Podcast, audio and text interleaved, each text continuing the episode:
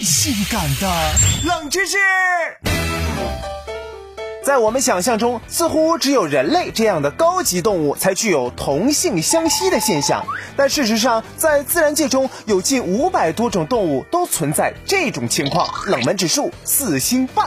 在动物中，哺乳动物的同性相吸行为最多，尤其是灵长类动物为甚。此外，鸟类、爬行类、两栖类、鱼类和其他无脊椎动物等都或多或少存在着同性相吸的现象。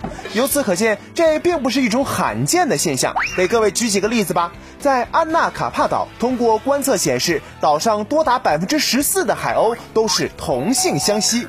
在大海中，宽吻海豚是特别的一类，在这方面，同性和异性比例不相伯仲，因为它们在成长过程当中都必须经过一段同性相吸的特殊时期。哎，培养下一代的重要性不用过多强调了吧？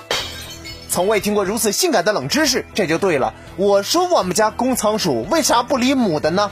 哎，换只公的吧。